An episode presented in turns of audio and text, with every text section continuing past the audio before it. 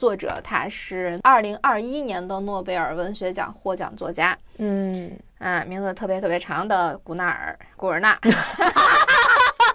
名字特别长，后面三个字还读错了。阿巴斯们之所以如此，根源恰恰在于他们过分在意那些毫不在意他们的人，一心想要向那些人证明自己值得尊重。可这种证明既无必要，也无意义。你的未来肉眼可见的跟他的房价是不匹配的。人家阿巴斯还在英国买上房了，生气，讲他干什么？这有一次我在学校的大马路上，那个人字拖就坏了。但其实我当时没有足够的自信，觉得人字拖它就是很容易坏的。我觉得是因为我的贫穷让我买到了一双质量不好的鞋，在大马路上被人笑话了。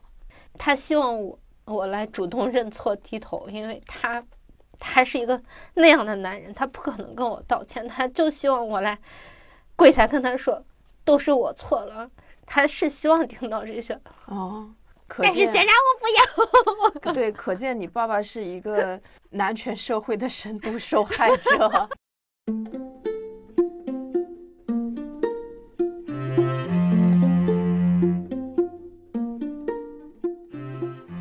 Hello，大家好，欢迎大家收听文艺复兴二零二三年第一期，但也是农历二零二二年最后一期节目。我是元英，我是玄机，我们是一档游走在阅读与生活之间的播客，旨在用价值与美重建有意义的生活。好久不用价值与美重建有意义的生活了。嗯，其实说实在话，我已经不记得我们原来的口播是什么了，就只记得最原始的。嗯，不知不觉已经一个多月没有更新了，真的是不知不觉。因为我的记忆还停留在上周才更新了叶斌老师那期节目，怎么就连续两个平台给我发信息说啊，袁一啊，你们怎么节目都不更新了呢？发生了什么事情吗？有什么状况吗？然后我说这不是才更新了吗？他们就跟我一看日子，哦，十二月六号更新的。我再一看日子，哦，啊，一月 十一号。怎么说呢？这个感觉是很奇妙的，因为我们不是恶意拖更，是因为病倒了，而且这个病倒很有意思，不是我们两个人生病，而是全国生病，对，时间一下子它就停滞住了。嗯，这种感觉好神奇，在我看来，比疫情封控的时候感觉更神奇一些。是还有点科幻的感觉哈。对对对，嗯，你过了一个月，但是你的精神上真的没有留下什么印象，只记得头很嗯晕，就就迷迷糊糊的度过了一天又一天。对，别人都是忙的，觉得时间过得很快，我们嗯是啥都没干，觉得时间过得很快。对啊，真的是什么都没干。嗯，呃，我和玄机的症状不是很一样，我我感觉我好像就是在床上躺着，连电视剧也看不进去，嗯，好像挺妙的感觉，很神奇。嗯，从那之后就想开了，想开一定做节目这件事情不能再逼自己了，一定要放轻松，哈。是现在是放的挺轻松的。嗯，有时候很多际遇很难说，它可能就是一步一步的把你推向某一个你内心深处的愿望。嗯比方说，我们在做上上期节目的时候，我们两个自我检讨的时候，我说希希望我能够节奏稳定一点，不要嗯太过于积极，也不要太过于松散，把这个节奏重新调试一下。那其实新冠的这个时期呢，我就感受到了这种，它是在给我一个调试的机会。哦，是那确实，嗯，嗯，而且确实是没有办法努力，因为稍微一努力就头疼。机体上出了问题。对，还挺有意思。就真的你每天只能干一会儿，两个小时到四个小时之间这样的事情，其他的时间你是也没有办法更多工作了。嗯，嗯挺有意思。嗯，许愿成功了，这算梦想成真了。对，某种程度上还是感谢新冠哈。嗯嗯，那么我们大家看我们最近的更新，其实也能感受到我们已经很久没有讲书了。嗯呃，基本上都是在搞一些生活中的有的没的，搞笑。认真生活，认真搞一些生活美学。对，嗯嗯，二零二二年度结束的时候呢，我们嗯也没有达到任何的播客的奖项。今年确实更新的也比较少。我们同事也跟我讲了一个他认为我们播客的一个点，就是我们的节目不垂，不是什么，比方说他觉得我们也不像读书类的播客，不典型。他说我们是杂食类的。那天颁奖的时候，我就看了一下那个颁奖的那个类别，嗯，我还问人家，我说有杂食类节目吗？然后人家说你这最多算是心灵成长类节目。但我们确实啊，你要说读书也不完全是什么都不沾边啊，情感也不完全是，嗯，搞笑也不完全是。哎呀，综合型选手。对，厨子里面剪头最好的，剪头里面调酒最好的。嗯，嗯，最不商业了，可以说是。哎，哎，给他们出一个最不商业的播客，就是我们。哎，还真是。哎，我们今天呢，痛定思痛，觉得还是要稍微讲一讲书啊，讲一期正经的节目。这期节目我们准备的时间非常长，非常长。为什么呢？因为这个作者他是二零二一年的诺贝尔文学奖获奖作家，嗯，啊，名字特别特别长的古纳尔·古尔纳。名字特别长，后面三个字还读错了。阿布阿阿卜杜勒拉扎克·古尔纳。嗯，他是坦桑尼亚籍的英国作家。他为什么拿到这个诺贝尔文学奖呢？又跑赢了我们的村上老师，就是因为他的写作对于殖民主义文学的影响，以及对于身处于不同文化夹缝中难民的处境毫不妥协且富有同情心的洞察。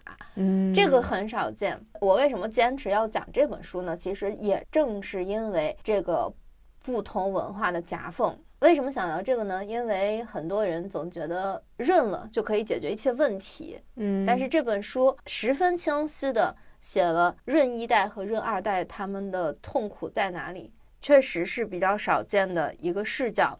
嗯我们原来有一个同事现在在开书店，他看到我在看这本书嘛，我发朋友圈，嗯他跟我说：“哇，呃，你在读古尔纳，古尔纳是只要没有博主推就卖不出去的书，在在我们这儿全是库存。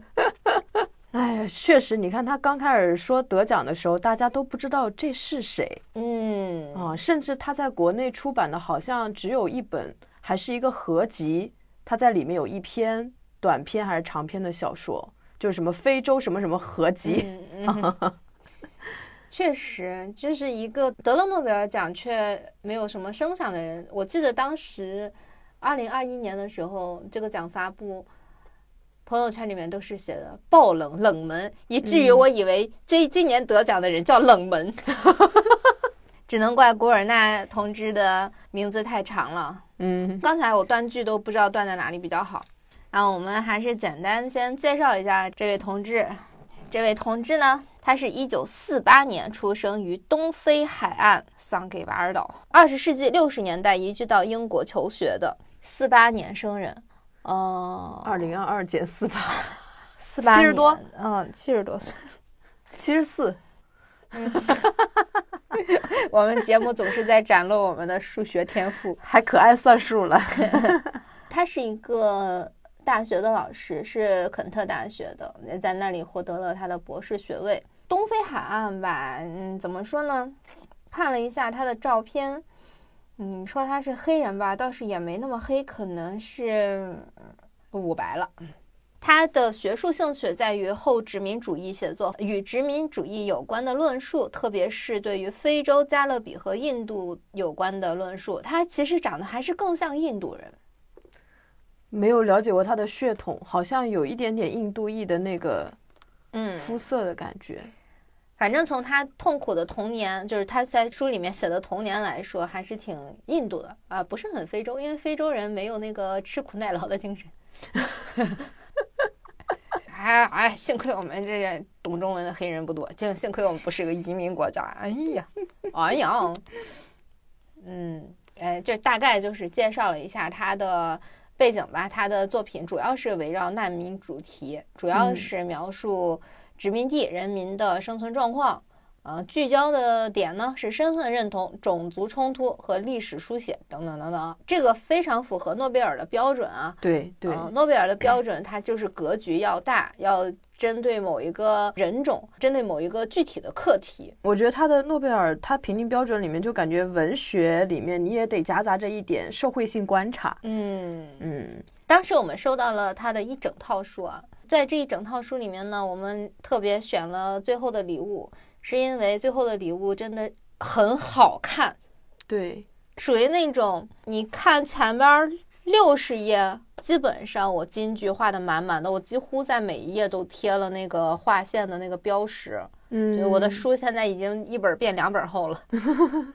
对，我觉得很有意思的是，刚开始我以为给他这个奖，只是因为他的特殊身份，嗯就他很取巧，他嗯选了一个，就大家可能会觉得，哎，这个主题非常的关爱人类什么的。后来真的看的时候，就觉得谷歌牛逼，对他就是有那种要杀了你，直接割在了动脉上的感觉，嗯，特别精准。他写这个文章的这个节奏和精简的程度，就像在做一台手术一样。对，而且他整本书的那个氛围又是比较的沉静的那种，对就不是说起起伏伏的，你感觉他确实像很冷静的那种医生。嗯，而且呃，正常来说呢，我们现在看书常常会有一个困境，就是你在入戏特别难。嗯，但他的基本上就能做到，你看第一页的时候就入戏了，就是那种第一页看完你就会想买回家的那种书。哦，确实确实，嗯，但是定价七十八是不是贵了点儿呢？我们提个合理的建议是吧？可能就是因为它资源的稀缺，应该是独家的嘛，啊嗯，又是诺贝尔的，所以是这个价格。真的太贵了。那我们来介绍一下呃这本书的主要内容啊。嗯，这本书的主要内容是讲它的主人公阿巴斯。嗯，我们可以合理认为阿巴斯就跟他是一样的那种难民。对对，阿嗯巴斯也是在那个什么桑给巴尔是吗？对，桑给巴尔出生于那儿。哎，有的时候我觉得我们的笑点就恰恰就在于我们真诚的面对自己的无知。对，纠结半天，桑几巴尔，桑给巴尔，哎呀，多音字啊，算了，随便念一个吧。对对对对，嗯，他呢，因为自卑和猜忌，在十九岁的时候抛弃了自己的妻子和老婆。抛弃了自己的妻子和老婆，咋的？对不起，我皇上都做不到。这个主播是完了，抛弃了纯元和乌拉那拉氏。对，只能这样。嗯，他在十九岁的时候抛弃了他的老婆和孩子，逃离了他的故乡桑给巴尔，成为了一名水手。啊，水手嘛，就是实现了环游世界的梦想。他就嗯穿梭于世界的各大港口，过着居无定所的阿飞生活，还挺嗯浪《漫、阿飞正传》，哦。哎，挺浪漫的感觉，这个选择。一只五角鸟。嗯，直到十五年后呢，他在英国与一位出生后即遭抛弃的黑人混血姑娘马里亚姆一见钟情。嗯他们两个人反正也是在很多地方稍稍尝试，最终在诺里奇定居啊，开始了一段看似平凡的生活。嗯，这看似用的很妙。嗯，那么为什么是看似？因为人生并不能因为王子和公主结婚了，这就完美的画上了句号。他们前面有太多的来自于自己身份、来自于自己经历的坑。首先呢，他们那个卑微的身份、二等公民的身份始终弥漫嗯在整个家庭里面。对，但其实啊，我觉得他们就算不是二等公民，以他们的那个出生的这个原生家庭的条件和他们日后的工作，他们其实本身也是底层的人民吧，算是底层。这卑微几乎就是弥漫了他们的整个家庭。嗯嗯，怎么说呢？他们两个人在一起的时候，其实还是很电影式的那种浪漫，就是我跟你走吧，我们去浪迹天涯。嗯，嗯，其实因为两个人内心都想逃离。对，两个都有伤口的人，他们是互相舔舐伤口这样的关系，互相鼓励，互相成为支柱这样的关系，在生活中到底是什么样子的？他在这本书里面写的很清楚。嗯我看到的时候觉得很唏嘘、很难过，但是又觉得很真实，因为生活不是童话。对，阿巴斯就是完全不提他在逃离自己的第一个家庭的时候，包括自己的原生家庭，他从来不提自己的出身。那么他的一对儿女呢？虽然出生在英国，是英国的公民，但始终有一种无根、没有归属感的那种痛苦。嗯，在身份认同这个问题上迷失自我。那么故事从一开始呢，是阿巴斯一下就中风了。对，是从从中风开始。对对对，从中风开始，基本上他就没怎么再起来过，就缠绵于病榻，嗯，直到过世。嗯，但人啊，真的是有一种落叶归根的那种东西在。他在呃临终的这段岁月里呢，他大半生都想努力忘记自己是从哪儿来的，但是在临终的这段时间里，他遥远的故土，他的曾经，都在他的脑海中变得越来越清晰。所以呢，他最终呢，在他妻子的鼓励下，也在他儿子的好奇下，对着一台录音机，缓缓地道出了他完整的人生故事，算是给孩子留下了以生命为话题的一份最后的礼物。嗯嗯，所以最后的礼物就是这么来的。对对对，它是一本很有意思、易读的小说。对，嗯，除了有点贵，没有什么毛病。希望你们能买到五折的。其实家庭是一个，确实是一个很普通的家庭，就是有一种暗流涌动的感觉。不仅是普通，甚至是充满创伤的。他们的家庭像一个房子，而且是年久失修的那种房子。大家住在里面，你说温馨吧，也温馨，但是好像你就要时时刻刻小心这个桌子腿儿是不是坏的。我坐下的时候，我不能一屁股坐在那个沙发上，因为那个沙发有可能里面就有点弹簧坏了呀，之类之类的。对对，但是没有人维修，颤颤巍巍的四个人。对我们大概故事的就讲到这里，我们就现在开始我们的闲聊部分。大家可能都没有看过这个书啊，我就先念一些我特别喜欢的句子，让大家感受一下呃古尔纳的文笔。与此同时，让大家大概了解一下他们的困境是什么啊？嗯我第一段就画了线，我第一段画线的部分是，呃，是他下班回家嘛，就挺晚的了。他刚一迈进自家大门，就倒地不起了。那天出事儿的时候已经很晚了，他才刚刚下班回到家。可是这一切本来就已经太晚了，他不管不顾，听之任之太久了。除了自己，他没有别人可怪。嗯，挺难受的。好孤独，就是一下子那个人的孤独就在你眼前绽放开了。嗯就在虚弱感掏空了他的身体的同时，他的思维依旧清晰，清晰如丝的头脑里冒出的却是荒唐的想法。他想的是，这一定就是饥寒致死，或者被压在一块巨石下面窒息而死的感受吧。那我就觉得他把这个死亡的人之将死的时候的那个思维描述的很有趣。我们看电视剧或者是一些什么作品的时候，大家要死的时候都是我要死了，快救救我。但其实好像这样的处理更妙。对呀、我们在哭的时候，有的时候你还会想啊，我这么哭好丑，我现在是不是很好笑？就是也会有别的想法。对，嗯，特别真实。对，因为它前面它这个逻辑线还是挺有意思的。它它这个逻辑线是怎么呢？就是先介绍阿巴斯，他不是用一个作者的视角去去介绍的，而是从阿巴斯自己的思路里面介绍，嗯，然后再徐徐展开嘛。他其实用一段话就解释出了阿巴斯是一个什么样的人，特别特别戳我。在公交车上，他努力想找出那疲惫感的根源。这么多年了，他还在这么干，努力想把事情搞明白，寻找种种解释，借此减轻那种恐惧感。什么恐惧感呢？生活会让怎样的事情发生呢？每天结束的时候，他都要回顾一遍自己走过的路，直到他找对了那种种不幸的正确组合。正是这些不幸，让他在一天终了时如此虚弱，仿佛这样的认知，如果这算得上是认知的话，真的能缓解他的痛苦。嗯，生活还会让怎样的事情发生呢？我觉得就是这种恐惧感就已经足够能够代表他每天活着的一个状态了。而且我看到这段话的时候，心里觉得非常苦，因为他在努力寻找自己疲劳感的根源，是希望把这个根源合理化。嗯其实跟我们很像，我们在内耗，觉得很累，但是最后合理化的是没办法生活，就是这个样子。嗯，我们就是要这样辛苦才能活着。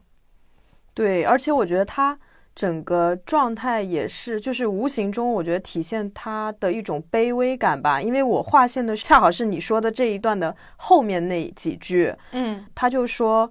衰老首先登场的很可能就是他了，长期损耗、无可替换的磨损件，嗯或者是早上紧赶慢赶着去上班，其实他迟到个几分钟，没有人会在意，也没有人会犯愁。而这样子又急又累的赶一路，有时会让他一整天都喘不过气来，烧心的痛。没有人会在意他晚到，但是他还在拼命的赶路，就是有一种感觉挺卑微的，卑微的规矩感。嗯嗯，对。然而这本书它刚开始一个开头，我也是注意了一下，它到第五页才把阿巴斯的名字说出来。嗯，就前面都一直是在形容这个人的心理状态，他发生了什么事情，他在发生这些事情的时候的应对，没有说这人是谁，没有任何的别的背景交代。我们已经知道这个人，他从异乡来，年纪大了，又很要强，又很节卑微俭，又很节俭。对对对，对就是这么一个人物。非常非常自苦。我脑海里面的 他的样子，自苦，嗯我脑海里面他的样子是一个非常非常消瘦，然后满脸皱纹，嘴角就耷拉的非常厉害的，又很沉默的那种嗯，老人，对，而且嘴很多时候都是紧闭着的，很英国，三个人凑不出一片上嘴唇的那种。我还想象了一下他在冬天穿的衣服，他的衣服可能就是那种很厚但是又很重的那种西服，因为衣服其实材质越好，它会越轻嘛。但是他的衣服要保暖又要抗造，在我的心里大概就是厚厚的，这个胳膊这边有那种不自然的褶皱的那种，嗯但是又有补丁，胳膊肘儿那个补丁。那有的衣服本来就带了补丁，啊，对对对，时尚，对，对。虽然我们现在在定做西服或者买西装的时候，会觉得胳膊上的补丁是一种时尚，我们才去买它。在以前比较穷的人的呃生活中，这就是纯补丁嘛，就是磨损嘛。对嗯对对，你刚才说他前面没有名字的时候，我就想到我呃刚开始还真没注意到他的名字，我直接注意到的是他妻子的名字，名字，嗯嗯，，玛丽，对。而且他这边有一个地方也觉得很微妙，因为我也有过类似的心态，就是说他自己外乡人的一个心态嘛。嗯他说，也许那其实是他心中的不安，是一个与周遭环境依然格格不入的外乡人的心态，总是轻装出行，这样等到他需要告别这里的时候，就可以将外套一把甩开。哦，我觉得这个可能我们俩都会有，因为我嗯。们不停的搬家，就总希望身边的物件特别少，总想着我不可能在这个地方停留。嗯。我之前还想欺骗一下自己，就是租来的房子也是家，我会愿意给他买很多东西，让他营造一种家的感觉。我在哪儿，家在哪儿。但今年我完全干不动这个事儿了，我就发现这就是一场骗局。怎么说呢？其实很矛盾。一方面，理智上你知道，你打扮它没有什么意义；感性上却觉得自己在服输，在服软了。也不太好。一想到这就是一个临时的住所，住一年又要搬家，那种感觉怎么说呢？一方面觉得说我我现在买这些东西的意义是什么呢？我以前还可以骗自己说我可以长久的住在这里，现在我都骗不了我自己了。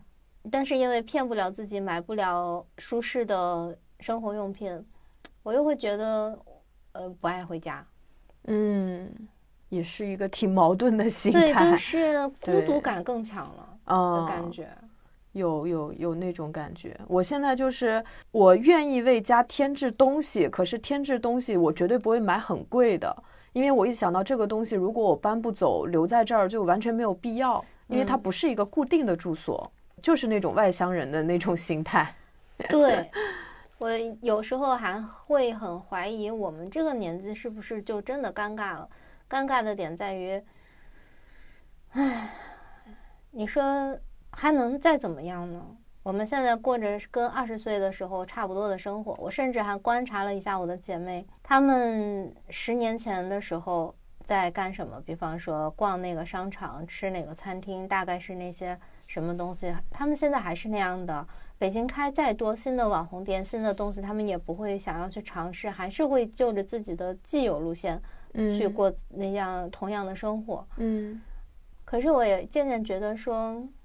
我们真的就像宫里的宫女儿，为这个城市奉献了自己的青春，但好像到头来，你就是在这里生活了十年，好像也没能怎么样，反而回也回不去，发展也没有什么可发展，有时候会有这样的沮丧。对，所以就看这本书的时候，就有一种，它虽然是移民，但是我觉得其实。我们国内也有很多就是漂泊的年轻人，对对对，其实是一样的一个心态。我们不可能从一个牛逼的城市移到一个很名不见经传的鹤岗，大部分人都还是从小地方到了北上广，所以其实心态是还挺像的。对，就看到的时候就很心酸。我还很心酸一个点就在于，在年轻的时候，二十多岁的时候，看到大家。努力攒钱买房，我觉得很好笑。三十多岁的时候，忽然理解了，因为你如果不买房的话，当然可以一直租房，但是你真的控制不了租房的变变化。你不能控制这个房子，你明年是否还真的能住在这里？他跟你签了两年的合同，其实人家一年要卖房也就卖了。对，房子的流动性本身也很大。而且租的房子呢，它装修的再好看，跟实际上生活用的房子的结构是不一样的。嗯，这倒是，这种漂泊感就非常强。我可以跟大家分享一下，我现在的房子很有趣，是我租过的房子里面唯一一个真正业主住过的房子。嗯，对。所以那个房子它就设计的非常精巧，它有很多意想不到的收纳。我在这个房子里面住的时候，理解了人为什么要买房。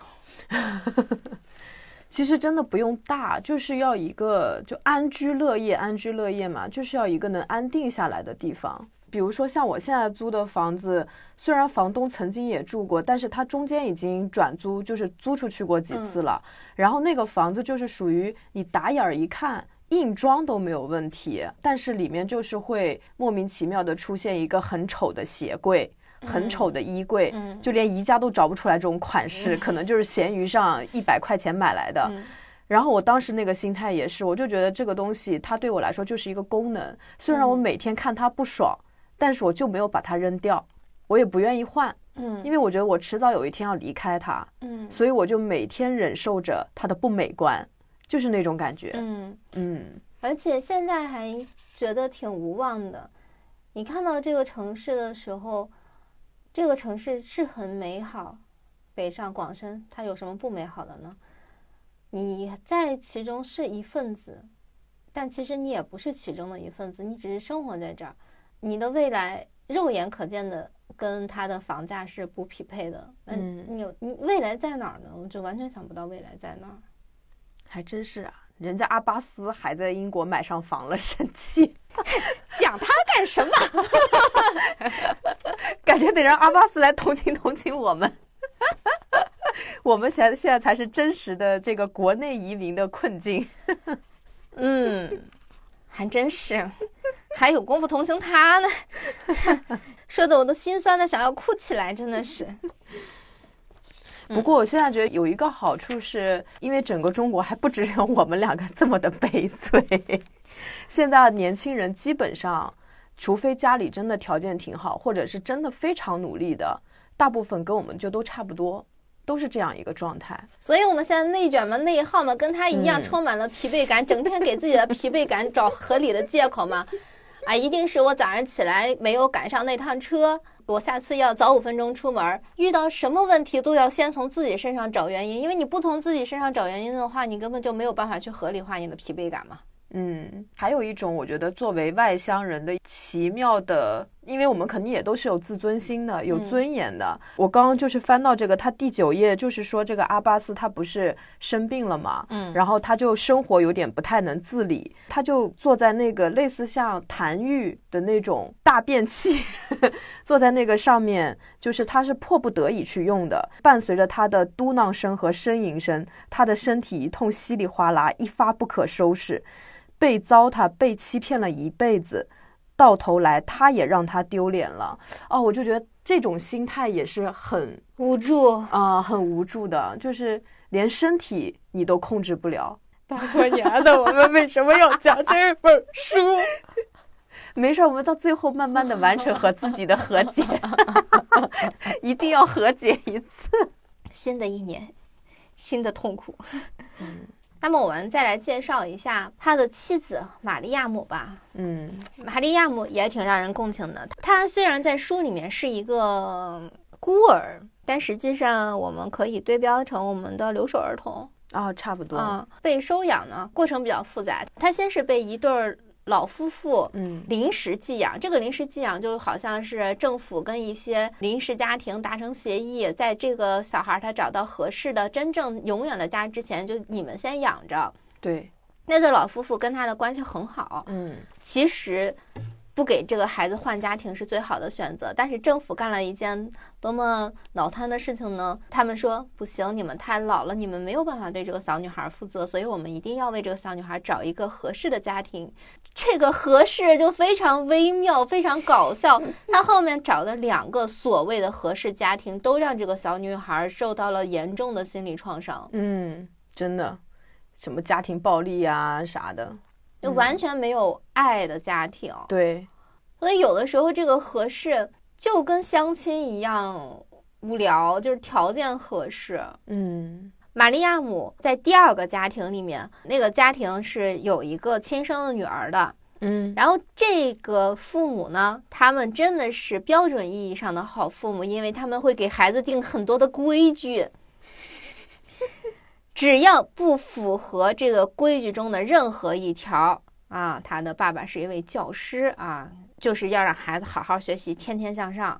你们就听着多耳熟吧，嗯就是鸡娃款父母，同时又给了他很多的压力。嗯，这都是少年抑郁症的培养者，而且他们那个亲生的女儿呢，在玛利亚姆做不到其中的任何一件小事儿的时候，他都会打小报告。那么，这个爸爸妈妈在鸡娃的同时呢，还信奉着棍棒底下出孝子。嗯嗯，好中国式的家庭啊，嗨，这你很难相信这是英国朋友们，这可是外国国外的作家，你们还真的觉得好到哪里去吗？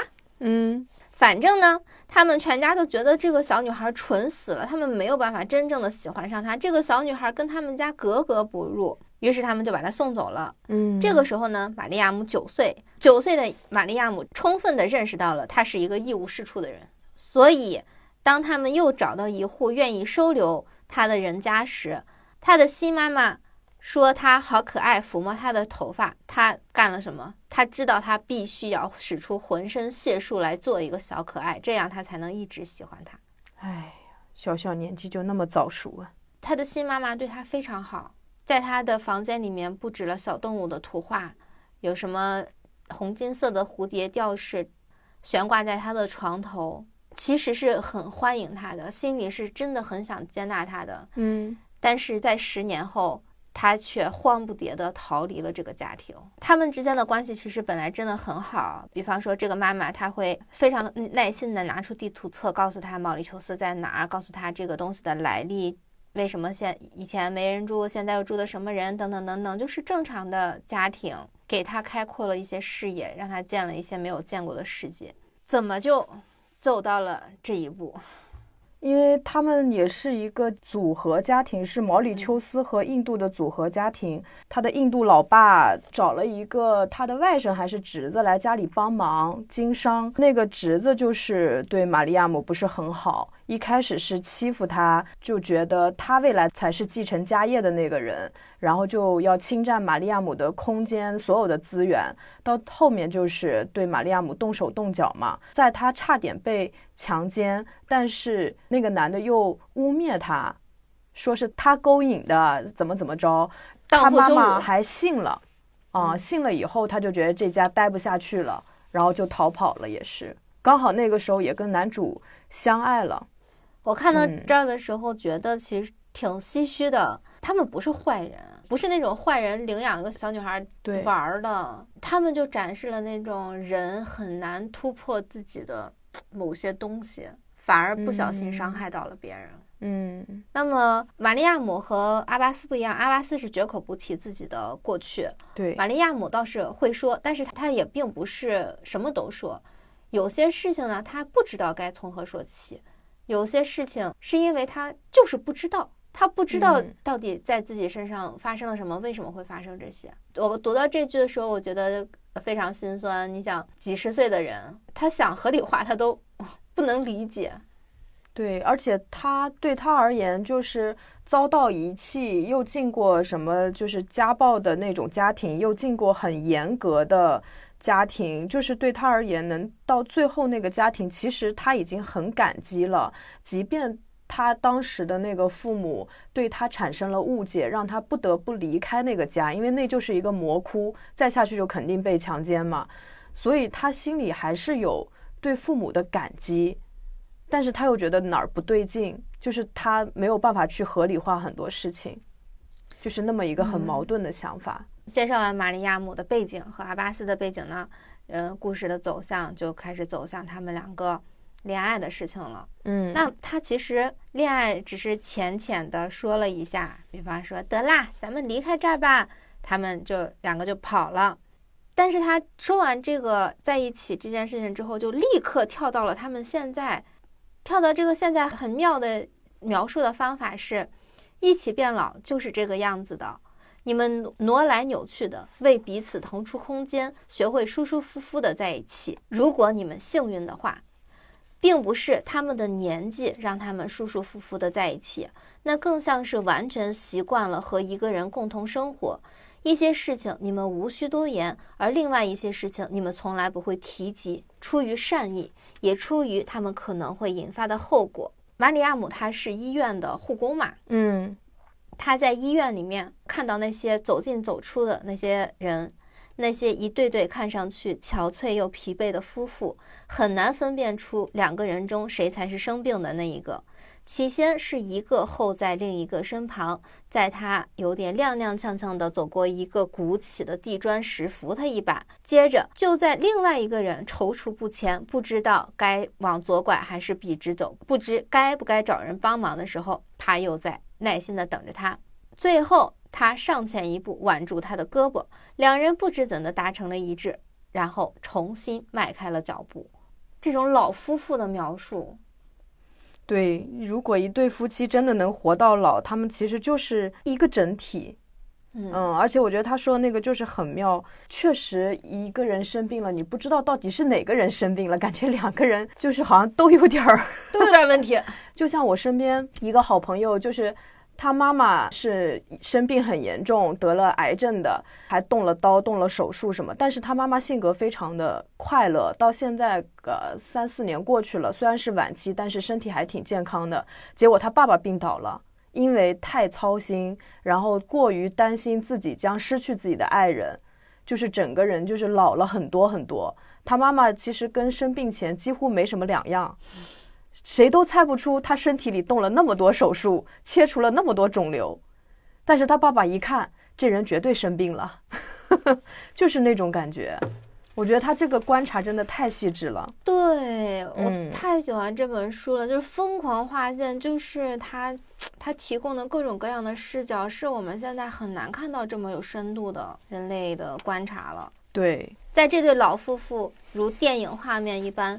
呈现在我们面前，让我们理解了老人到底是怎样相处了之后，嗯，那么当然他们的孩子就要出现了啊，他们的孩子就跟我们一样心大，在我们的想象中，我们不在家的时候，父母一定是身体健康、悠然自得。嗯，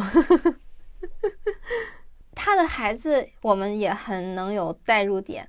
因为我们回家的时候也是报喜不报忧嘛，父母看我们可能就是会觉得，哎呦，这孩子他看上去又自信了一分。这体现在他说话的声音里，体现在他眼睛的飞扬中，体现在他穿衣打扮的方式上。他最后总结的是什么呢？是呈现的外在面貌背后涉及了复杂的选择。这个在我看来，我划线的原因是我们呈现在别人面前看似简单轻松、理所应当的的那副样子，确实是经过了很多复杂的选择的。对哦，因为这一段主要是讲他们的女儿嘛，嗯他们的女儿本身就是一个刺儿头，自尊心挺高的，又很想摆脱他们的家庭，呃，又还挺善良的，其实对父母还是挺关心的。介于这样一个性格，所以他在每次面对父母的时候，他确实背后有很多复杂的选择和复杂的考虑，但是到爸妈面前的时候，又会装的很轻松的样子。哎，跟我们真的好像，而且他又提供了一个视角，就是父母在面对孩子的时候，一个复杂的视角。嗯当爸妈的是不是就是这样？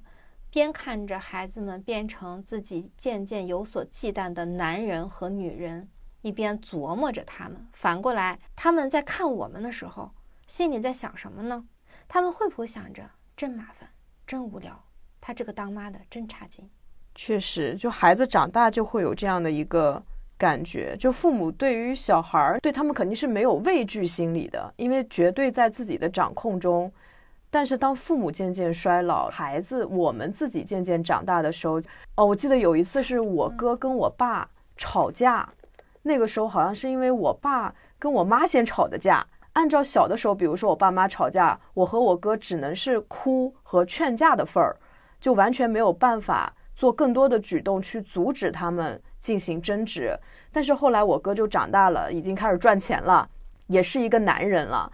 当他在看到我爸妈吵架的时候，他就能够那个声音粗粗的站出来说：“不要吵啦！”然后我爸如果还跟他呛几句的话，当时他们还进行了一个推搡。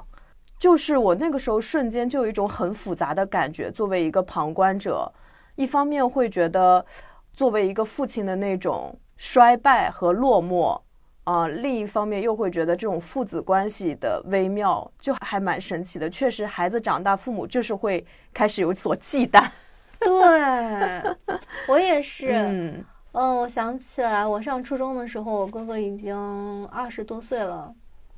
他那个时候居然开始跟我爸平起平坐了。我当时看到那个画面，我直到看到这本书的时候，我才理解了我爸的心情。就是我从来都没有想过，我哥会跟我爸可以有平等讲话的权利。嗯他会跟我爸推荐鱼竿怎么怎么样，说这个地方怎么怎么样，像个大人一样跟我爸说话。我当时我就想，他说错哪句话，我爸会开始揍他呢。对，这个就是一个中间身份转换。啊、可能就是等进了职场开始工作的那个瞬间，也不知道什么时候孩子就成为了一个男人或女人，然后父母就开始变成了听话的孩子。对我那个时候看到，哦，我哥再也不会挨揍了，我觉得好神奇哦！他就因为 长大了就失去了挨揍的可能性吗？那你那个时候盼着长大吗？跟老爹平起平坐？我可能被 PUA 的太严重了，我觉得我这辈子都没有办法跟他平起平坐，我永远都在他的脚下的那种感觉。也是，而且你离开的时候也还是很小。哦，你知道吗？我昨天才意识到，我是十七岁离开家的，我现在离开家整整十七年，嗯，我一半的人生在外属于他漂们泊。，一半的人人生属于我自己。嗯，你也是阿巴斯啊，真的，你也是阿巴斯。讽刺至极的是什么？我在外面十七年，花了十十七年去解决两个早就不在我身边的人带来的问题，嗯，而且都十七年了，我竟然还是对他们很恐惧。他们就停留在你你小时候对他们的印象。我在想一个场景，就是如果你现在看到现在的他们，就可能瞬间是会有，是不是会有那种力量上面的反差感？你现在 一百二十斤，是不是？可怕。因为那天我想到，我妈在我心里是三十二岁，嗯我现在都三十四岁了，好神奇，就是那种神奇的感觉，嗯，很阿巴斯。嗯，确实。对，因为这个书的最后也有那个玛利亚姆，就他的两个孩子找到了玛利亚姆之前不是生父生母，就最后这一对养父养母的地址，嗯他就去了去拜访他们。里面也有写到，就是他看到他曾经的养父养母已经衰老的不成样子了，特别是他那个养父就只能坐在。椅子上，然后他养母就解释说，他其实很高兴见到你，只是他现在没有办法做很多的表情。也有那种重逢的一个场景的描述。其实玛利亚姆也完成了和自己的和解，这个是他的孩子送给他最后的礼物。你这是剧透的透透的。这本书本来就没有关系吧？我觉得看文字啊，嗯 嗯，嗯怎么说呢？我对这种一瞬间的重逢，还是觉得一瞬间的重逢，你会觉得都是好人。哦，是是是，别长久再相处了。对，就是有一种我要去把这个心结打开，可是这个心结真的就打开了吗？我有时候还是挺存疑的。就是怎么说呢？嗯，我也不是没试着去重新改写结局，我嗯试过，但是真的就是重逢的那一刻是美好的，然后紧接着居然还是同样的东西，还是嗯同样的操作，同样的让我再次确认，哦，还真不是我的问题。那也挺好，在非常成熟的时候再确认不是你的问题，那就真不是你的问题了。啊，然后就会开始琢磨，哎呀，这还真是天生的倒霉啊！确实，就还是有处境上面的不一样。因为玛利亚姆她本身就对她的养父养母没有什么抱怨，嗯，她甚至内心还有对他们的愧疚，觉得离开了他们，他们对他那么啊好，这就不哦一样，情感上。对，嗯虽然我一向认为自己的离开理直气壮，但难免，嗯，亲生父母嘛，你还是会觉得说这个事情他是不是有一点点，是不是我有些过火？嗯、还是会中国的孝道深深的植入了 我们每个人的血液。啊、就觉得说你不管怎么样，都还是会有一些美好的瞬间，你都还是会觉得，嗯、他们其实也尽他们的努力，尽他们的人知爱过你了。嗯，这个人跟人的关系太复杂了，太复杂了，这这这好难处理啊。而且有的时候就是在没有见到这个人之前，你心里对两个人的相遇有无限的遐想，真见啊面了，可能还真不一样。我曾经幻想过很多次，在他们临终的时候看他们一眼，这样你知道吗？人之将死，其言也善，就留下一个美好的回忆，彼此都很美好。嗯，嗯，但后来我发现这个东西的操作难度很高，因为他在将死之前还会有很长的时间，你又摸不准，你上去你跟他说完话，嘎他就死了，对吧？嗯，就很难。呃，而且我自己的经验来说，我上次试图去和解的时候，我爸也是个很神的人，我在门口敲了很长时间的门，他不给我开门。他知道是你，你已经跟他，说过。对他知道我会在那天那个时间去，但是他不给我开门。我知道屋里有人，我听见了，但是他哦就就不开。然后我就给他放了一个纸条，就是说我我来过了，而而且我还要装作我不知道他在家。我说我来过了，你你回家的话，你就给我打这个电话，我再过来。就是吃了一套闭门羹之后，他才又叫我回去，然后再见面聊天聊什么。但聊天的时候，我就整个人都很困惑。我很好奇，再重逢他聊天能聊什么？在教育你吗？还是给你指点下江山？很困惑。我到现在回想起来，我都觉得是困惑。啊，他刚开始的时候还是非常非常认真的吹了一下他有多么多么牛逼，说你在外面这么多年是怎么过的，我都知道。因为我爸是一个就是他会监视我的人，我小的时候嗯就一直觉得身边是有一个摄像头的，三百六十度在环绕、在监视我的一举一动的那种。嗯，我当时还认真的思考了一下，真的可以做到吗？后来想想，不可能，你清醒一点。嗯，哦，他小时候就会这么吓唬你。对他会跟我说，哦他会跟我说你不好好上学，我都可以看得见之类的。嗯你嗯，知道这个很可怕的，这相当于跟一个幼儿园的小朋友说，嗯、你的一举一动老师都看着呢。真的哦哦，这这这确实很阴森哎，我觉得。对对对对对对，很嗯很微妙。然后然后就说我们是一个怎么怎么大的家庭，呃，然后我本来是想让你过怎么怎么样的生活，但是你完全意会不到我的意思，你自己跑掉了，你现在生活都是你活该，类似的这样的话术。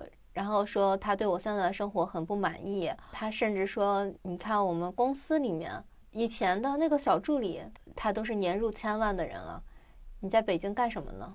然后我想，嗯，哈，归根结底就是我还是配不上那个家。哦，你是逃离了一个富裕的家庭。他妈的，早知道就应该越王勾践一般。那样你会变成一个变态，你知道吗？有钱的嗯变态。但是你现在听到这儿的时候，你就会觉得这个家不值得一回，对吧？嗯，你是说这一次回去吗？嗯，我觉得可以回去，你你会觉得说，但是没必要长期来往，就这样。哎，你你你听到这儿的时候，其实你不会感到困惑，只会觉得说，啊，这个人他就是有病而已。嗯但是他真正让我困惑的是，然后他哭了。复杂的情感。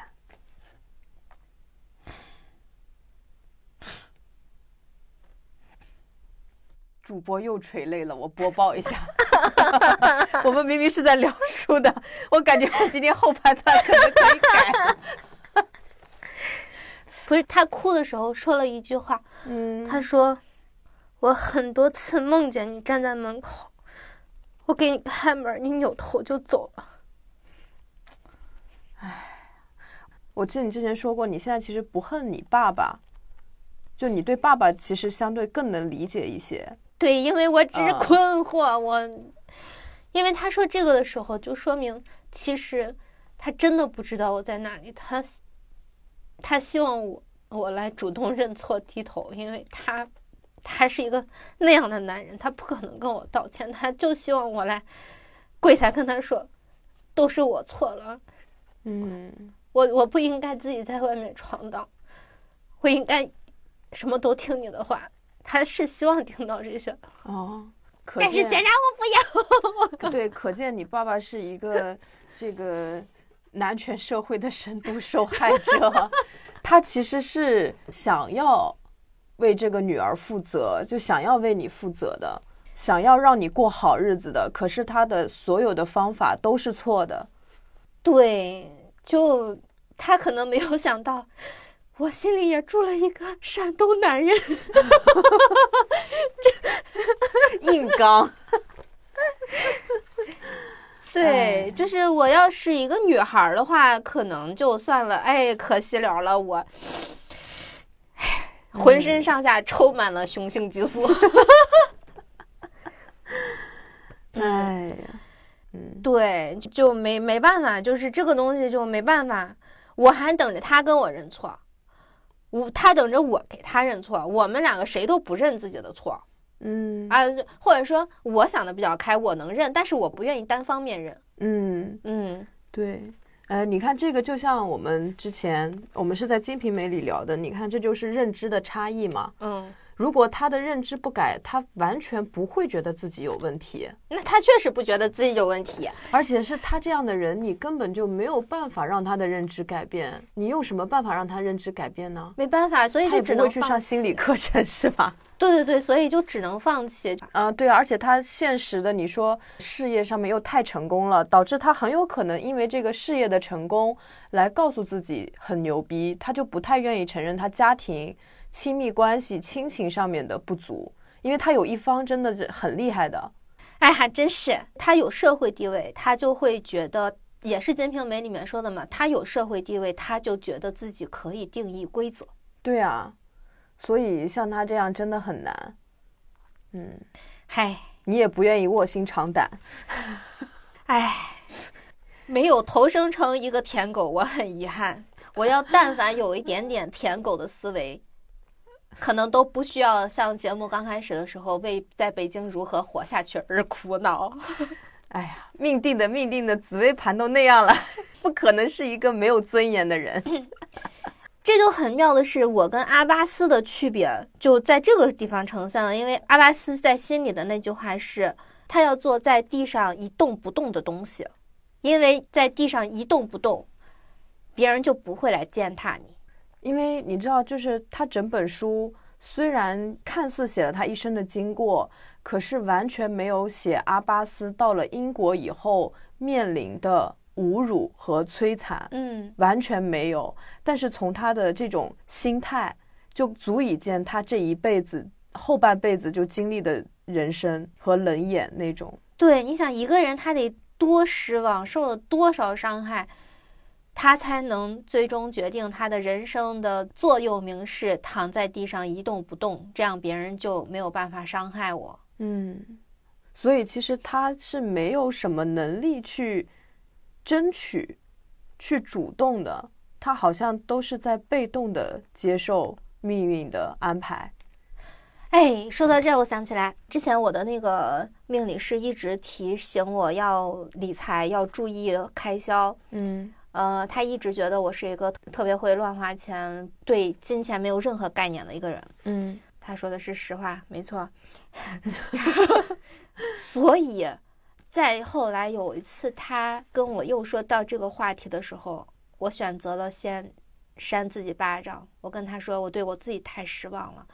我说我一直在告诉自己我应该怎么做，但是我还是把所有的钱都花光了。我真的对我自己很失望，我好讨厌我自己。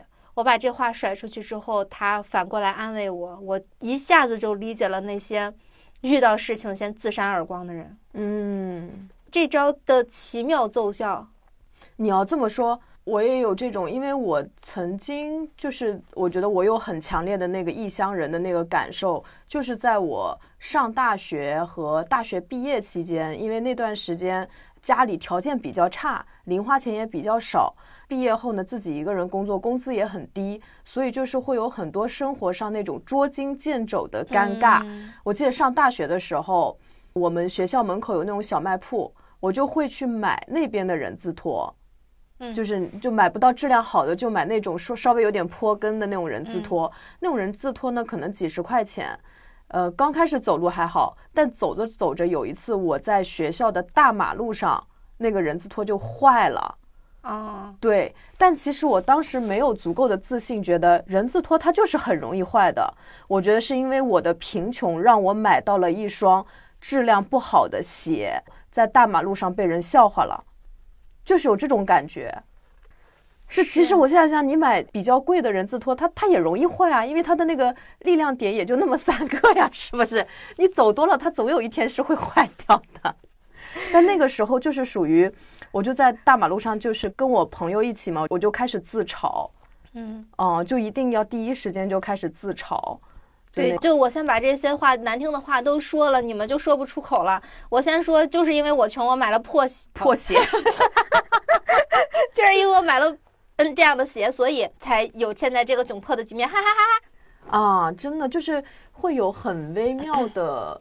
很多这样的时刻，可能是因为我到后面慢慢的自己这种和解都已经完成了，就很多细节都想不起来了。因为看这个书就想起了很多，就是包括我毕业以后租我那个很邋遢的一个房子，就胡同里面的一个房子，它是一个很破的平房嘛，也没有阳光。因为它没有阳光，我洗完衣服都晾在屋子里面的话，就就算白天有太阳晒在外面，那你晚上收进来不还在屋里吗？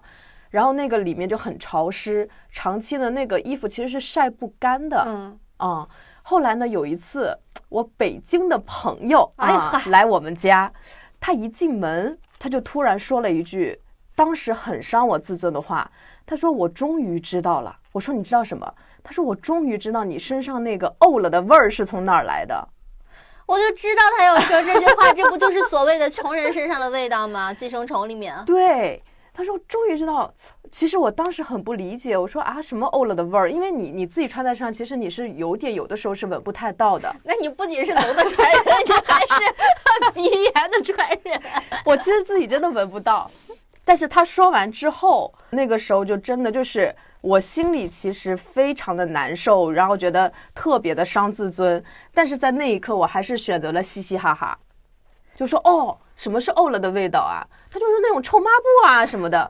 我说哦，我说因为我家里那个呃实在是没有阳光，所以衣服晒不干，可能是因为这个原因吧。那我也没办法，就是打个哈哈把它打过去了。因为呃我那个朋友他是真的从小养尊处优，家里就好几套房，嗯，一点都不缺钱的，日子也过得很安逸，但性格也很好，嗯，就一个老大哥那种，嗯，他没有恶意，他甚至都意识不到这这话伤人自尊。对，就是他们是意识不到的，嗯哦，就比如说，我现在有的时候可能也会忍不住嘴欠别人，就说：“哎，你这衣服怎么都起球了呀？”嗯或者“哎，你这衣服怎么这么皱就穿出来了？”可能人家真的没有那个能力，或者没有那个精力，他工作已经累到没有精力去处理他的衣服。可是，在我们看来，就会觉得啊，这些不都是很日常的事情吗？就是这样。嗯，我们还真是两个贫穷女孩的节目啊！还有我一直很耿耿于怀的，就是吧唧嘴这个事情。我以前就是刚来北京和北京的朋友 吃饭的时候，然后那个时候我觉得香，我就会吧唧嘴，然后他们就说啊，你为什么吧唧嘴啊？那个时候就我就真的不知道他们是在说我这个习惯不好，我还会很认真的问我说吧唧嘴是什么意思？啊，这个是有啊南北差异的，我。对嗯，对，哎，我听过一句话，就是说敏感的人就像脚上长了鸡眼，你别人只要一抬脚，他就觉得你要踩他。那个时候我可能是因为刚到北京，就是有很多这种敏感的点，所以别人这么一说，我就觉得他是不是在说我这个人没见过世面或者没有家教。到我现在就我就把这个给改掉了，但我现在我也不知道改的是 OK 还是不 OK，就是这个事情它到底是有没有道理的，就不太懂。说到吧唧嘴啊，就是我虽然不吧唧嘴啊，但我嗯真的是认认真真的解析过这个事情，是因为我来北京的时候，我的那个住在一起的姐姐，她是浙江人嗯啊，就你们老家那儿的，她吃东西就声音特别大，就是你知道，她在我身边吃奶糖的时候，奶糖吃的时间是非常非常长的 嗯这我就开始费解，我就问他。你吃糖为什么要出声呢？他说他香啊，他说这样嚼着方便，嗯，非常人本味。当时我就惊了，我说有道理啊，因为我一直闭着嘴吃饭，其实呃，我尝试了一下，真的没有张着嘴爽，真的真的舒适感是不一样的。欢迎大家每一个从来都不吧唧嘴的人去尝试一下。然后我就开始琢磨，嗯，人为什么不能吧唧嘴？首先，他可能就是以前粮食不够多，你在吃东西的时候，别人可能就会来问你：“哎，你吃什么呢？分我一口呗。”没事儿得偷着乐，哎，啊这出于一种自私啊。另外呢，就是我们小时候在养规矩的时候，家长总是会告诉你这个东西它是不好的。你一觉得这个东西不好，你自己都觉得这事儿不好，它它根植在你心中是不好的，所以你就会自然而然的对做不到这个东西的人产生厌恶。嗯你说他有多大的规矩？呃其实我们现在见过的世面越来越多，你会发现日韩的人也还是在吧唧嘴嗯，啊。对对，他们吃东西可香了，对，呃，还有可能就是以前北方的宅门儿里面，就是希望饭桌上掉根针都能听见吧，嗯。是一种非常儒家的表现。这个我还很想研究一下儒家或者是诸城理学，肯定是他们搞的事儿，这事儿非常不庄子，庄子才不管这些事儿呢，肯定是那几个人。我觉得是。你说他吃面又要发出那个声音，咋吃饭就不能发出呢？那很多人喝茶还喝出声音呢，还是说北方啥声音都不能发出来？这我有发言权。我上初中的时候，因为在食堂里面吃面，我同桌跟我说吃面不能出声，我学会了吃面条不出声。我的天哪，这是一些非人类的礼仪。哈哈嗨，非人类的礼仪我学的可多了，嗯我还学会了上厕所没声音。哦，是对这个这个你也跟我说过，嗯对，崩个屁都会觉得很不好意思。对，就是 是一个无欲无求的仙女。那我可能活得太自然状态了，虽然不知道这些仙女是在图什么，嗯，反正挺就是大家闺秀嘛，感觉就是你规矩越多，越显得这个人有教养，可能还是一种等级或者阶级上面的。但是这很矛盾啊。比方说，他们这样要求我，那为什么还要让我洗碗呢？我都大家闺秀了，我觉得我不应该洗碗。我爸还老跟我说，你要是不会做饭、不会洗碗的话，你将来你去了婆家怎么怎么怎么样？我就觉得说，你一边又让我那样，你一边又让我干活，这这这个他有身份冲突呀。你只能说你继承了你父母的良好基因，你的脑子比他们要好使，他们没发现这个矛盾之处，对吧你要么你就，哎，照着一条道培养，就是大小姐。啊，你啊你别既要又要还要的，你这 啊，你培你培养了一个闺女是出去给人洗碗的，这不有病吗？这不，是我也不太理解他的这个，就是所有的都要守规矩吧，中规中矩，贤妻良母。山东真的是嗯，美好的地方，那令人费解的地方，永远都是长在了我的困惑点上。真的。哎，我们接着说书哈。哎，我们这个节目说的时间有点长了哈。它其中的一些，比方说他们在追寻浪漫之后，其实也是有过一些怀疑的。比方说，他也写过，她是一个谱写人生浪漫篇章的十七岁少女，只是一时冲动。那么事后呢，又迟迟不肯承认自己心底的悔意。正是这样的时刻，让他们这个奇怪的家庭总有一种奇妙的感受，就是随即退避。这样很多事件和故事，都是好像出其不意的露出头来，却又转眼就消失在了久久的凝视与漫长的沉默之中。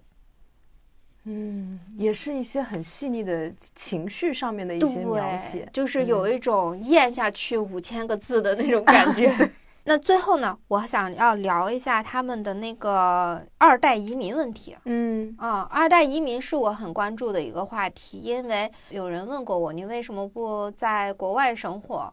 因为有机会，嗯嗯嗯。然后我就说，我不太能接受自己作为移民，也完全不希望我的孩子是一个二代移民。怎么说呢？虽然我们在看新闻或者是看很多东西的时候，尤其是那个黑美人鱼、黑小美人鱼。啊，甚至我们在做一些选择题的时候，他都会问你你是什么性别，然后那个性别哇出来一串儿，男的、女的，我认为我是男的，我认为我是女的，我是同性恋，但我是同性恋流 TP 什么 之类的这些，嗯。看上去好像他有在在意你的感受，但实际上，你真的在那个你上学的时候，那个霸凌挺不可想象的。比方说，他们会非常真诚的问你：“你们吃猪蹄呀？你午饭带的什么呀？哎呀，你们穿这个颜色呀，还挺好看的。”哦，很微妙，很微妙，很多很多这种微妙的，比方说，问你是中国人吗？啊，其实你出生在美国的小孩儿，他就会认定自己是美国人，本来是认定的，但是他上了幼儿园、上了小学之后，别人一问，别人就会说，可是你长得跟我们不一样，嗯你是亚裔，他根本不知道亚裔是什么意思。那白人的小孩就会跟他解释，你们亚裔就是说你们的眼睛小小的，皮肤黄黄的，个头矮矮的，什么之类之类的。嗯，因为亚洲人相对白种人还是很纤细嘛，对，嗯，唉，就是这些东西其实是会带来创伤的。嗯曾经那个人问我的时候，我跟他解释了，就就像刚才这样解释，那个人竟然给我的回答是：你不可能保护你的小孩一辈子，小孩也该让他去吃一些苦。那你也没必要从小让他放在一个就是被当做异类的环境里面。对呀、嗯 这种异类环境，我是自己深有感触的。我是不愿意让自己的小孩再承受这种异类的感受。嗯怎么说呢？我我来给大家念一段啊，嗯就是他们的儿子叫贾马尔啊，嗯，贾马尔熟悉他所描述的那种感觉，在某些意想不到的时刻，他也曾觉得自己必须掩饰，必须搪塞。这时，那种感觉便会浮上他的心头。那种感觉是什么感觉呢？是感觉有些东西是耻于见光的。在他的人生中，大多数的时间里一直和他如影随形，哪怕是他尚不知道他的存在，只是刚开始慢慢了解他的数个诱因之时，他加重了另外一种伴随他成长的异类感和不合群感，一种格格不入感。他学会了在多种情境下认出那种感觉，不只是作为在学校遭到敌意、冷酷与嘲弄之后的情绪反应。当他认识的其他孩子的母亲有时对他露出僵硬、谨慎的微笑时，他看到了他；当别人看出了一些不寻常的端倪，却又努力掩饰，不想让他看出来时，他看到了他。当孩子们就他的祖国和那里的风俗习惯问出一些单纯天真、有时不依不饶、刻毒残忍的问题时，他看到了他。过了好多年，他才终于学会说：“这里就是我的祖国。”即使他们想，他们也无法忘记他是异类，他自己也忘不了。虽然说他假装忘了，你还能指望怎么样呢？在所有人都被无休无止地灌输了两三个世纪，他们和他是不一样的之后，你还能指望怎么样呢？或迟或早，这种差异的含义就会体现在一个眼神中，一个话语中，或是某些人过马路时的一幕场景中。老师也许嘴里正说着世界贫困的问题，眼睛忍不住就会朝他那里瞟上一眼。贫穷出现在和他一样的那些人的生活的地方，而我们在摆脱了这样的困境之后，一定要学会不去鄙视那些尚未找对方法拯救自我的人。我们必须做我们力所能及的事情来帮助他们。这就是他在老师那充满忧思的眼神中解读出来的含义。贾马尔，还有汉娜，以及那些看上去跟我们不一样的人。就是可怜虫中的一员，我们千万不要鄙视他，或者对他说出那些刻毒的话来。每当有一个黑皮肤的老人用老年人的姿态一步一拖地沿着人行道走过来时，有时头发蓬乱，有时身披一件脏兮兮的外套，还扣歪了扣子，那些和贾马尔一起长大的孩子们都会咯咯笑着，然后瞥他一眼，替他感到难为情。他假装没有感到任何不适，假装跟那些咯咯笑的孩子没有任何不一样。汉娜说：“有时我恨他们把我带到了这里，恨他们没有换一个地方生下我，生下你。不是因为别的地方就没有冷酷和谎言了，我只是想要摆脱这种没完没了自我羞辱的伪装，再也不必累死累活的假装你和那些根本认不清自己的人没什么两样。”但我想，他们在这些事上也没有什么真正的选择，只有选择的假象。他们可以选择不生我的，不过后面的事情就由不得他们算了。汉娜是离开家之后才开始这样大发雷霆的，之前一直都是忍着嘛。嗯，他痛斥这种偷偷摸摸的心态，还有他们那种压抑的伪装的人生。可是汉娜在离开家的时候都已经。很大了，所以他的童年、他的青春期就是在这种偷偷摸摸中度过的。嗯，这就是二代移民的困境。嗯，包括他叫汉娜这个名字，他也很讨厌，所以他给自己改名叫成了安娜。啊，是是是，而且他们这个姐弟的性格还挺不一样的，就姐姐就是那种。有愤怒，有张扬，然后有反抗，对自己身份的反抗。嗯，弟弟贾马尔就是属于那种是偏忧郁、偏沉默的那么一个性格。前面可能是对自己身份是有很多的不认可和冲突的，但在后面他们其实也发生了一些事情，也完成了他们对自己父母的一个理解。我觉得汉娜那个。就很有意思，她就交往了一个白人的男朋友，然后呢，又去白人男朋友家见他父母，就见到了非常傲慢的父亲和。呃，很虚伪的母亲，她男友的母亲就是那种表面上对你特别客气，却会冷不丁的呃暴露出一丝奇怪的笑或者一丝鄙夷的那个表情。所有的这些呃表现都会让她觉得自己其实并没有受到这个白人家庭的欢迎。嗯，包括后来就是她有被邀请去参加她男友的那个他们家的那个复活节，因为他们家就汉娜他们家是不信基督教的。嗯，这就已经跟。西方社会格格不入了。对，宗教信仰上面，所以她在参加复活节的时候，是她人生中第一次参加，就是她男友的身边的亲戚都会觉得很惊讶。你作为一个英国人，你说你是一个英国人，可是你从来没有参加过复活节礼拜。她的亲戚就会问汉娜说：“那你爸爸从哪儿来啊？你爸爸妈妈是哪儿人啊？”汉娜说：“我不知道。”这个对于她男友的家人就会觉得很不可思议，就是觉得你怎么可能不知道你爸爸从哪里来呢？这种疑问，这种好像很轻松的质疑，就给汉娜。很沉重的一个打击，就跟你那衣服上有那个潮的那个味儿似的。对，也是因为他在这个复活节礼拜上面受到了他们的嘲弄和侮辱，他反而就是理解了他的父亲。嗯，就是他理解他父亲的那个点，我也觉得还蛮有意思的。他说他有时候觉得自己理解这种生活对他父亲来说该是有多难。这么多年过去了，他依然是一个异乡客，一辈子都在应对那种异乡感，又比妈妈大那么多，无力分享孩子们的热情，也无力让他们真正分享自己的热情。他心里想着他，恳求着他的原谅。安娜在刚刚开机的电脑面前敲出了几个字：“我是英国人。”他等待着那股冰凉的迪格比悲风袭来，而他也如约而至，一如既往。一条穿裤子的狗，一条穿裤子的狗，就是来比喻受过教化的非洲土著。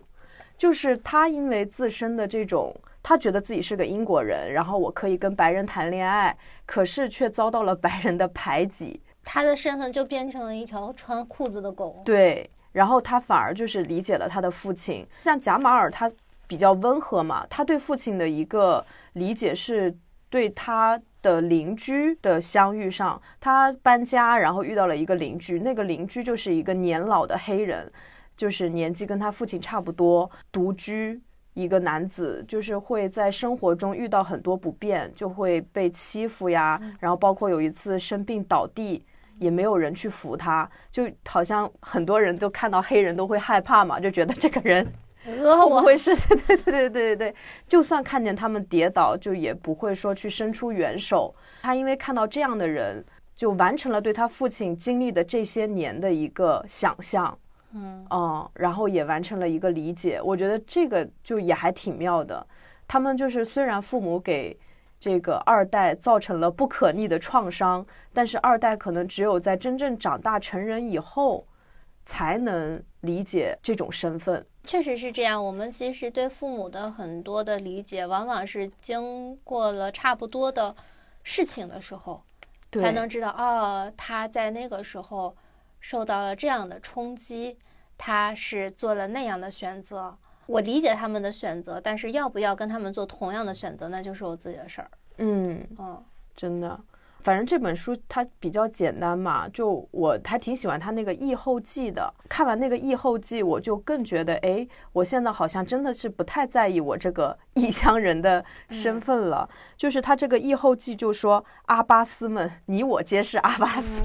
对对，阿巴斯们之所以如此，根源恰恰在于他们过分在意那些毫不在意他们的人，一心想要向那些人证明自己值得尊重。可这种证明既无必要也无意义，因为傲慢者所关注的只有自我，他们并没有兴趣去真正了解那些被他们所轻蔑的人。我想，阿巴斯们应该对自己说的，不是“我不怕任何人”，而是“我不欠任何人任何解释”。我要将我的全部人生投入到追寻我个人的幸福与价值之中，一分钟都不能浪费在那些无意平视我的人身上。我就觉得写的特别好啊！是的，是的。那个人他根本其实说完就不在意了，而我却在十年了过去以后还在节目中提起，这创伤是贼大，是。嗯，是，但是其实你看也有好处啊，比方说你在经历了这些之后，你就是非常非常在意鞋子的质量，你很喜欢买鞋子，这我还真没想到是这个原因啊，嗯。嗯，就你还会很在意自己的外在的形象，你就变成了一个，反正猛一看上去就会是一个非常优雅、非常漂亮的人，不也是挺好的吗？你现在就是已经不，那你其实跟那些人已经不见面了，但是你现在就是取悦你自己，对对，超越了。嗯，昨天经过他的时候，我还你好香啊，不仅没有呕了的味道，还很香。哦，以前真的刚来北京的时候，确实就没有在意过说我要做一个体面的人。嗯，哦，我要穿的体面，打扮的体面，就完全没有这种意识。要这么想，也得感谢他们。对呀，嗯，是。那你现在就不仅仅是体面了，甚至就大家都会来找你取经，也算是一种优化的方式吧。看看疲惫感又开始合理化了，还找到了一个有阳光的房间用来晒衣服。我今天早上还在想，有的时候我们生活中遇到一些困境，重点其实不是那个困境，嗯，而是你遇到那个困境的时候，你发现了什么东西。对对，其实哪怕是同样的困境啊，大大家发现的可能都不一样。比方说，玄机他发现的是他要嗯买买鞋子，他要买找一个有阳光的房间。那有些人他可能发现的就是我要拼尽全力被人看得起。那其实每个人的最后做的选择都不一样，但是我们在遇到困境的时候，是最能看到自己的真实需求是什么的。嗯嗯，就能往一个自己的剧本更近一些。对对，嗯，还是要为自己而活。别人的建议不要让它成为一个刺伤你敏感的利器，而是要变成一个优化自我的一个方案。对，刺伤是刺伤了，你感到刺痛的时候，就是你想要改变的地方。有的时候我们常常就是说，我不知道该怎么了解自己，在这些地方也是可以了解到自己的，嗯就平静的对待这些刺痛，嗯然后去挖一下这个东西为什么会刺痛我。对对嗯，哎呀，今天这期正经节目也就做到这儿了啊，挺挺开心的。嗯因为呃，我们之前的节目呢，大家其实普遍反映说，呃，知识点太密，所以我们现在就调整了一下它的节奏，就是又密集又不密集。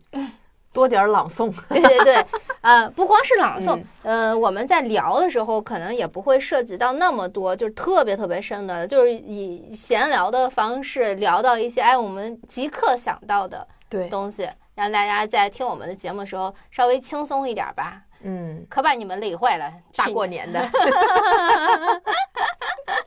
别脑雾了。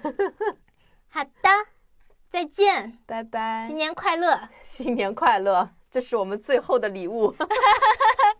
拜拜拜拜。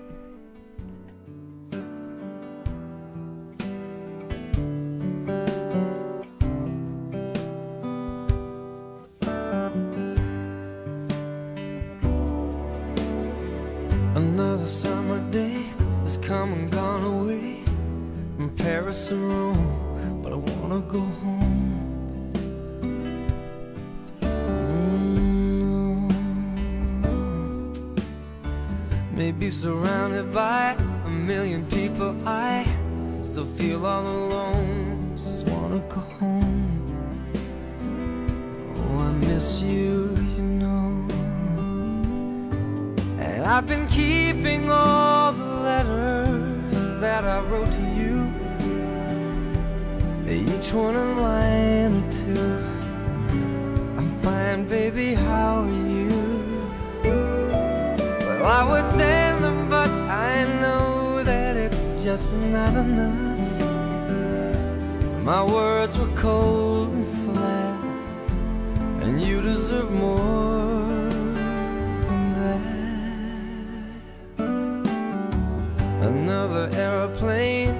another sunny place. I'm lucky, I know, but I wanna go home. Mm, I got to go home. Let me go home.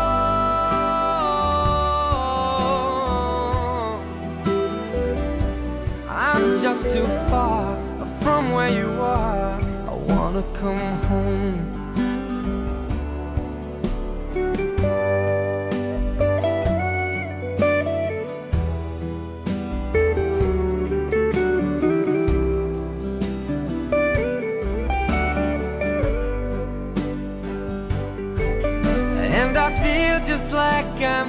Living someone else's life. It's like I just stepped outside when everything was going right. And I know just why you could not come along with me. This was not your dream, but you always believed